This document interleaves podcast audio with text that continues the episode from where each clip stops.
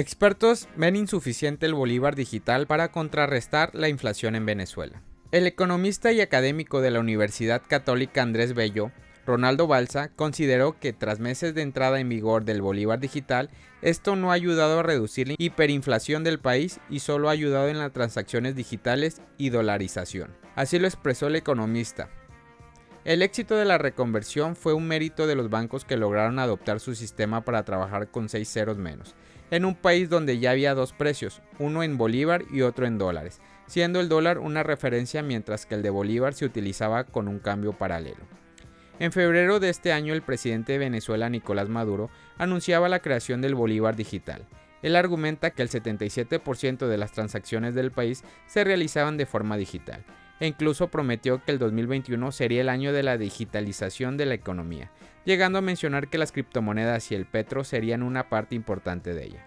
Durante el lanzamiento del Bolívar Digital a finales de septiembre, Maduro aseguró que trataba de un proyecto que facilitaría el desarrollo económico de Venezuela y sostuvo que con el contexto que vive actualmente el país sobre las próximas reconversiones monetarias, su trazabilidad y transparencia lo convertirían en una herramienta útil para la recuperación de la economía venezolana. Pero el economista de la Universidad Católica Andrés Bello el Bolívar Digital ha facilitado las transacciones entre los bancos y los pequeños comercios, ya que los venezolanos estaban acostumbrados a los pagos digitales y enfatiza que la estabilidad del tipo de cambio podría relacionarse con el gesto en los bolívares, no así a la hora de reconvertir. Ronald Balsa refirió lo siguiente al medio estadounidense. Los bolívares circulan muy rápido para hacer transacciones, para compra de alimentos o para pagos de trabajadores. Se puede mover rápido, ya no hay excedentes en bolívares para ahorrar y esto podría ser una razón por la que el dólar no está subiendo tan rápido. Los bolívares se están gastando, no están siendo ahorrados y eso no lo detiene una reconversión, solo facilita su uso en la contabilidad. Tres razones por las que deberías invertir en Terra antes de que finalice el año. Luna, el toque nativo de la red Terra, ha alcanzado un nuevo máximo histórico de 88,90 dólares, sosteniendo un crecimiento sin precedentes. Apenas pocos días de que acabe el año, ¿es recomendable invertir en Luna? Terra es un protocolo de blockchain para crear stablecoin algorítmicas vinculadas a varias monedas fiduciarias, junto con una infraestructura financiera descentralizada. La red se construye utilizando el kit de desarrollo de software Cosmo Luna se utiliza para emitir stablecoin, así como para pagar las cuotas de red y participar en las votaciones de gobernanza. Las razones para invertir en Terra antes del 2022. Número 1. Los datos. Luna viene cerrando una impecable semana, con un impresionante crecimiento superior al 55% en los últimos 7 días, apenas ha retrocedido a 87,30 dólares al momento de realizar este podcast, aumentando más de un 8% en las últimas 24 horas. Con una capitalización de mercado de casi 31 mil millones de dólares, Luna es la novena criptomoneda más grande de la industria, habiendo superado tanto a Avalanche como Polkadot, dos competidores directos en el mercado de la DeFi. Número 2. Los avances. El aumento de Luna puede atribuirse en parte a los recientes avances, como los ajustes del mecanismo de combustión del protocolo Terra. Una de ellas es Columbus 5, una reciente actualización que introdujo varias mejoras tecnológicas y cambió la forma en que se crea la UST, la stablecoin de Terra con paridad en dólares.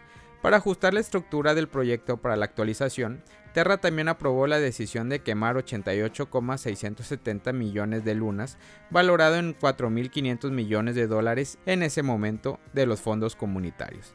Tal y como afirma en la cuenta oficial de Twitter de Terra, esto representa una de las mayores, sino la mayor quema de un activo de capa 1 en la historia del mercado de criptomonedas. El efecto de la quema fue hacer que la criptomoneda nativa fuera más escasa, impulsando su precio a largo plazo. Número 3. Y por último, el ecosistema. Terra es también un blockchain rica en proyectos, plataformas, protocolos y tokens.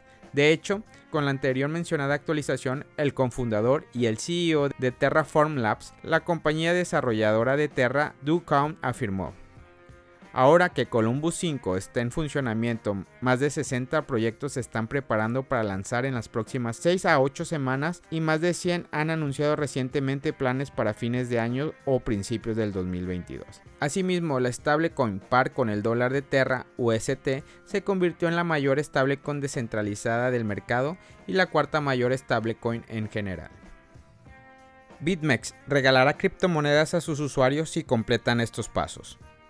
BitMEX, una de las bolsas de criptoderivados más antiguas del mercado, está preparado para lanzar su propio token, BMEX, para lo que sus desarrolladores realizaron un iDrop tanto para usuarios antiguos como para nuevos. Al anunciar la noticia el martes, BitMEX dijo que su próximo token BMEX se lanzará el 1 de febrero del 2022 en la cartera de sus clientes. Pero ¿cómo obtener el iDrop de BitMEX?